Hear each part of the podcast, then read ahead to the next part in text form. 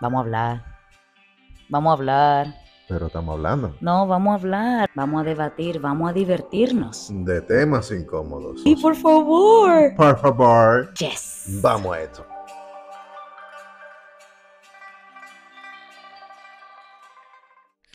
Vivir en automático. Y expectativas sociales. Vamos a hablar. Vamos a hablar. ¿Qué tú me dices de eso? Ah, ¿qué tantas cosas se pueden decir de el vivir en automático? ¿Qué es vivir en Exacto. automático? Primero vamos a definir el concepto. Nuestro concepto. Eh, pues, claro, como nosotros lo entendemos. Hasta el día que hagamos un diccionario hecho por Vamos a hablar, entonces ya será el concepto. Mm, interesante. Eso ¿eh? déjalo para Eh, otro podcast. bien, bien, bien. Vamos a hablar. Vivir en automático. Dos Yo interpreto. puntos, dos puntos. Dos puntos. Yo interpreto y lo veo a mi alrededor en muchas ocasiones, que la gente se monta en el patrón de lo que se tiene que hacer porque sí, porque siempre ha sido así. Por supuesto, lo que la sociedad espera que suceda cuando tú sales del colegio, comienzas una carrera, quieres un trabajo, tienes una pareja, te casas, tienes hijos, deberías comprar una casa, en el entendido de que se mudan, que es otra de las cosas. El que se casa, casa quiere. Ojo, ojo. Tienes tu casa, tienes tus hijos. Debes tener un perro, un gato, un canario, dos pececitos o una tortuga. O sea, te dan opciones. ¿eh? Oye, una pareja junta por 5 o 6 años que no ha declarado que quiere un muchacho, comienzan a verlo raro. ¿Y a ustedes qué es lo que pasa? ¿Están pasmados? No, no. Lo que sucede es que nosotros somos de la nueva ola. Nosotros no queremos tener hijos. Los nuevos hijos son los perros. La Y las globalización. plantas, y las plantas son los nuevos perros. Tener plantas es un tema, eso debería ser un tema de podcast. Sí, Yo sí. necesito de, de romper algunos paradigmas con eso de que tener plantas es beneficioso para la salud, eso estresa. Pero eso es otro tema. Realmente estresa más que los beneficios que pueda dar. ¿eh? Las plantas dan beneficio. A mí Sí, me encanta. Las plantas dan beneficio. En el monte, en la Me selva. encanta el monte, sí. Sí, sí. En la casa no, eso 100%. estresa. Eso estresa en la casa. Bien, volvamos al tema. Volvamos al tema. Dale. Por Vivir en ejemplo, automático. Por ejemplo, vivir en automático. ¿Qué entiendo yo que es vivir en automático? Caramba, es el simple hecho de que, ¿qué vas a hacer ahora con tu vida? ¿Qué pienso hacer con mi vida? Y yo terminé la escuela. Yo no quiero hacer más nada, yo simplemente quiero vegetar. No, no, no, no. Eso sería ser un vago. No, no. Yo, Una, yo te voto a la no, calle. una cosa es ser O vago. un oficio. No, no, no, pues espera, espera, espera, no, no tiene que tomarlo por ahí.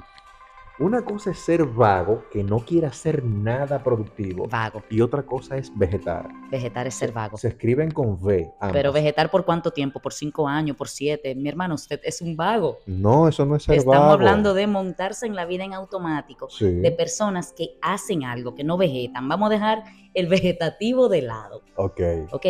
El que hace algo. bien. El que comenzó una carrera de informática, se metió a la empresa del papá que vende botiquines y entonces él puya las computadoras de la empresa del papá. Ajá. Se metió en un lío para poder comprar un apartamentito porque se quiere casar y antes del año y medio de relación la esposa está embarazada. Exacto. Wow. qué- qué- qué- qué- El primer bebé no sabe hablar todavía Y ya, está embarazada, de nuevo. Exacto. Porque ella trabaja en un banco, un trabajo de escritorio, tú sabes, un trabajo decente, quizás hasta tiene un buen puesto en el banco. Sí, sí, sí. Abro paréntesis, aburrido, cierro paréntesis. Continuamos. 25, 27 años, la edad perfecta para casarse en sociedades latinoamericanas. Y tener hijos. Correcto, porque es la edad óptima, fértil, Sí, sí, según sí, sí, sí. los libros. Eh, los, los libros de hace 50 años. Esa misma, eh, en nuestro escenario, ¿verdad? De esta familia, eh, llegan a los 40, a los 42, comienzan a tener problemas de comunicación. Eran dos muchachos cuando se conocieron, Claro. maña afuera que no tuvieran. Ya los hijos son relativamente preadolescentes. Que empiezan a dar problemas. ¿Qué yo quiero de mi vida ahora? Exacto. ¿Qué yo quiero de mi vida? ¿Qué fue lo que yo no hice? Nunca me inscribí en la clase de música que quería. Nunca pude aprender a montar motocicleta porque trabajo en un banco y qué pensarán de mí si llego en moto en algún momento. ¿eh? Eh, es preocupante, Es difícil. es difícil. Ahora, bien o mal, la mayoría de la gente proyecta cierta felicidad viviendo en automático. Yo me pregunto, ¿será porque ellos mismos todavía no, han, no se han sentado para tener esa realización de la vida que yo he construido hasta ahora? Es la vida que yo quería, es la mejor vida que yo puedo tener. Otra forma de verlo, ahora que te escucho, otra forma de verlo u otra forma de presentar la pregunta es, si te encontraras ahora con el niño que fuiste, ¿tendrías la valentía y el coraje de mirarlo a los ojos y decirle, esta es la vida que tú querías? Qué dramático. Un poquito. De verdad, no me cambié el tema así. No, pero es- es la- eh, piénsalo, piénsalo, piénsalo. ¿Cuánta gente, La gente no conoce su niño interior. exacto, cuánta gente cuando son niños 2%. quieren ser astronautas? No lo el persiguen? 2% del día que se hace la pregunta. Ouch. Eso, Pero sí, ¿no? sí, la, sí, sí, realmente. la gente no toma decisiones basadas en su niño interior o su niño del pasado Pero o los sueños que querían. Piénsalo. Ahora, aún sin ese niño interior, tú puedes tomar decisiones conscientes de lo que tú estás construyendo en tu vida, Ajá, sin hablar del niño interior, y no vivir en automático. claro. Pero piénsalo, piénsalo. ¿Qué tan cómodo o, o fácil sería para una persona que sabe cuáles han sido sus sueños, sus deseos, sus ideas? Para ese pequeño ha- porcentaje que sabe. Exacto. Ok. Y lucha por eso. O sea, yo quiero ser doctor desde pequeño. Y desde pequeño yo sé lo que quiero hacer y voy a ser eh, terco Yo con es- respecto a lo que quiero. estoy segura que lo logran esos que saben sus sueños. Claro. Ahora, el que vive en automático, Que es el tema. Correcto, el que vive en automático, yo no creo que esté en contacto directo o cercano o tanteando permanentemente sus emociones para saber si los pasos que está dando hoy lo están acercando o alejando en miras de ese sueño. Hay una frase que Piloto automático, exacto. voy para allá. hay una frase ¿Allá que acabo de recordar con esto que tú acabas de mencionar de voy para allá, pero para allá para dónde? Y es, bueno, es un adagio, es un refrán que dice, cuando tú no sabes a dónde vas, ya llegaste. Ya llegaste. Punto. Ahora, mi intriga con este tema es de vivir en automático. Como dije anteriormente, hay muchas personas que viven bien y en efecto les gusta su vida. Y bien o mal han logrado incorporar eh, rituales y hobbies. y- Patrones. claro, y generalmente se rodean de personas que además tienen el mismo estilo de vida. Claro, en Eso es automático. clave. La, gra- correcto. la gran mayoría en automático. un profesor en una, en una ocasión me dijo, tú vas a un bar y ves una mesa con amigas. La mayoría de las veces, todas visten igual, tienen el mismo estilo, o sea, es como todo homogéneo. Yo diría que es tribal, porque es no, no de las tribus que, que, uh, no, no, no, sino tribal. O sea, yo reconozco a mi tribu, reconozco a los de mi tipo. Generalmente tú te los asocias veo y con ellos es que me junto. y generalmente te asocias con alguien con quien tienes afinidad en gustos, en hobbies, Ujú. en no hacer nada. eh, sí, o sea, pero vivir en automático es, yo creo, como un, un concepto muy personal. Es como una realización de cuando tú llegas a los 40 años, ya tú tienes todo un edificio montado de la vida que has construido y de repente tú dices, no me gusta, O, ¿qué he hecho con mi vida? no me gusta. Ah, caramba, ahí es que empieza la famosa crisis, la famosa crisis de la mediana edad. Puede ser, O sea, hace sentido. tengo toda mi vida en automático, he hecho lo que me han dicho que debo hacer, he estudiado lo que me han dicho que es más factible para conseguir dinero, no lo que he querido. O sea, me he llevado de lo que me han dicho. Y cuando ya llega el momento en que la vida me golpea de frente, o sea, tal cual me da una galleta, me da una bofetada, despierta y me pregunto, ¿qué he hecho con mi vida? Oye, no compraste el carro que querías porque ya tenías una casa, dos niños, cambiaste eh, cunas, pusiste televisión, Una, nu- una nueva escuela para los niños. que costó más dinero, todos necesitan ropa por lo menos anual, los niños crecen muy rápido, tu mujer no estaba muy cómoda con el vehículo que tenía, se lo cambiaste a ella, En, en el otro extremo, te lo aplaudo. tu esposo eh, no quiere continuar con ese vehículo. O sea, tú estás con el tuyo que lo acabas de cambiar y él decide también cambiar el, el de él. Entonces, caramba, o sea, ya, ya está bueno de mantener el mismo vehículo por los últimos 10 años y Pero- pueden cambiarlo. ¿eh? Pero nunca nos fuimos a Europa. Exacto. Ahora los muchachos están en una edad donde pagan ticket completo, pero con ellos recién nacido es muy difícil viajar también. Y adicional a eso, los niños no se van a quedar con la experiencia, simplemente van a estar ahí. Correcto, y no le podemos dejar los niños a la suegra por tres semanas. O era- tres meses. Caramba. que- hazlo tres años, por favor. Eh, sí, quédate con él. Te, te quiero. Adiós. Un poquito difícil. Realmente yo trato de estar muy en contacto con este tema y esa fibra de las cosas que me acercan a donde yo quiero o, o donde yo me visualizo. Ojo. A veces las personas no tienen claro dónde se visualizan y les basta vivir una vida a gusto. Mm, Una vida a gusto, un trabajo estable, armonía en el hogar, buenos amigos, una vida relativamente saludable en los diferentes entornos que componen una persona. Y probablemente si tú vives una vida a gusto, tú estás en la famosa olla de la ranita, con el agua atibiándose, Calentándose poco a Gradualmente. poco, sí.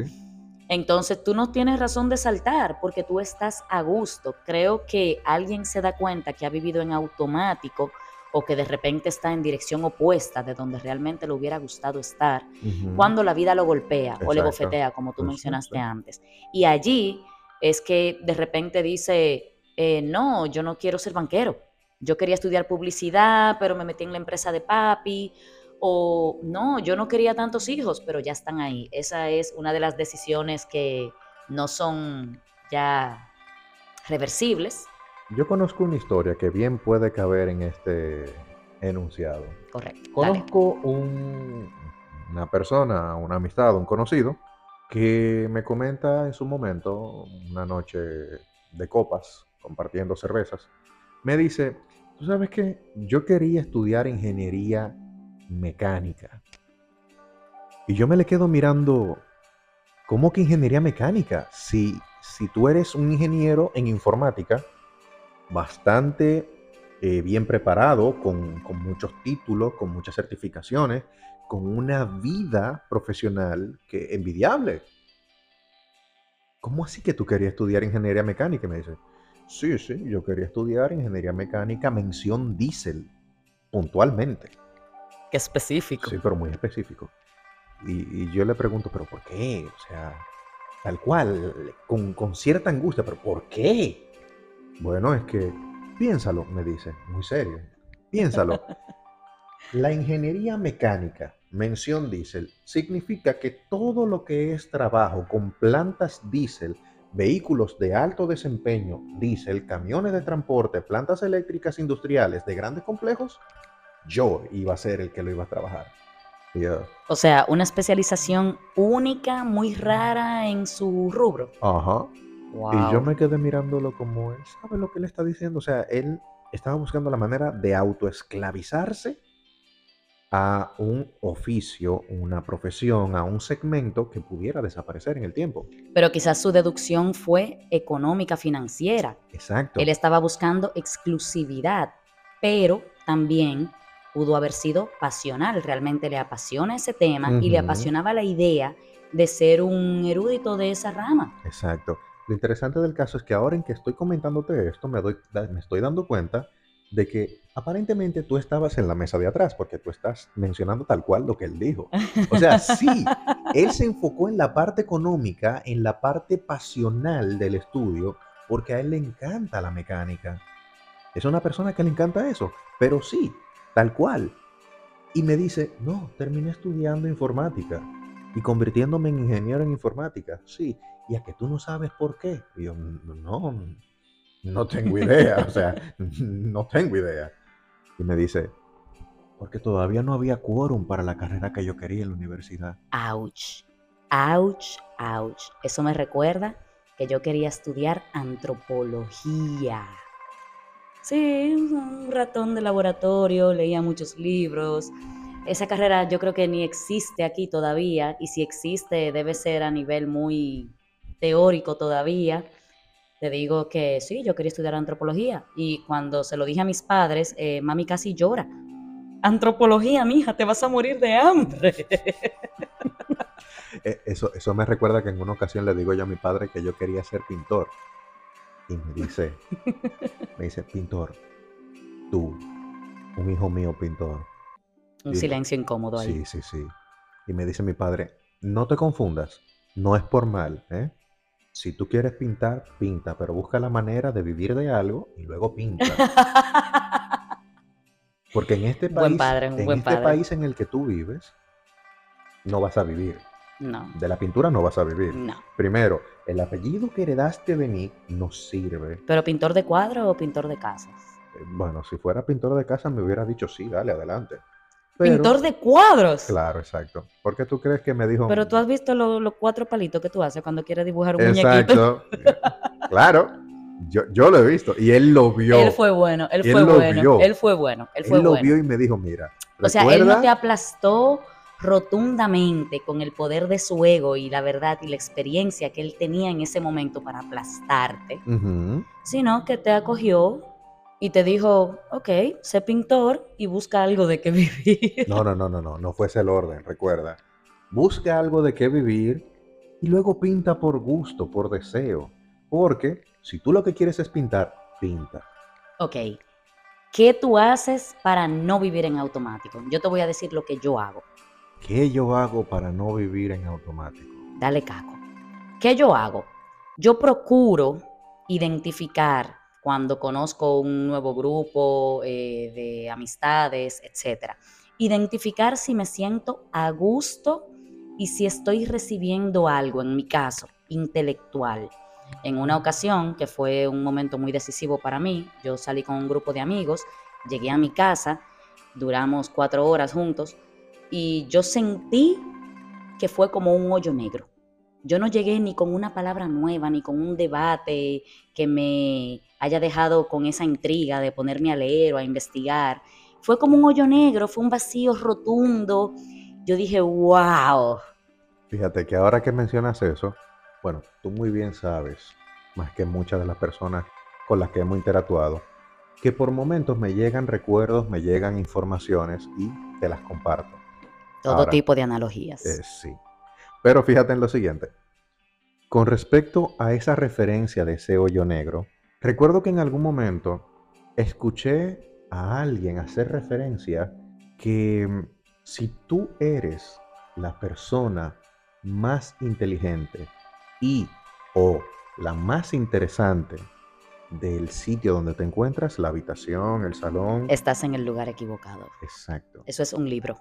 Creo que es de Dale Carnegie. Es un libro que dice, eh, habla de temas profesionales, en debates de tomas de decisiones empresariales. Procura no ser el más inteligente de la habitación. Excelente, mejor aún. Ya voy a tener que repasar cual- los libros de Dale Carnegie que ya he leído. Bueno, realmente en mi caso no es un interés eh, definido, pero sí una sensación. Yo trato de involucrarme con personas con quienes yo sienta afinidad, que tenemos principios en comunes y además, de cierta forma incluso, que yo pueda sentir que ellos son algo superior a mí. ¿Por qué? Porque siento que eso me aporta, me aporta, siempre estoy aprendiendo algo, me encanta tener debates con las personas, ver sus puntos de vista, sus opiniones, y después de que conozco sus puntos de vista y opiniones, entender de dónde vienen, que le da otro contexto a la opinión. Mira, Una opinión llana, eh, bueno, él opina eso y la mayoría de la gente no indaga más, pero ¿de dónde viene? ¿Cómo formulaste o qué experiencias en tu vida te llevaron a formular esa opinión de esa forma o con tanta, em, con esos parámetros?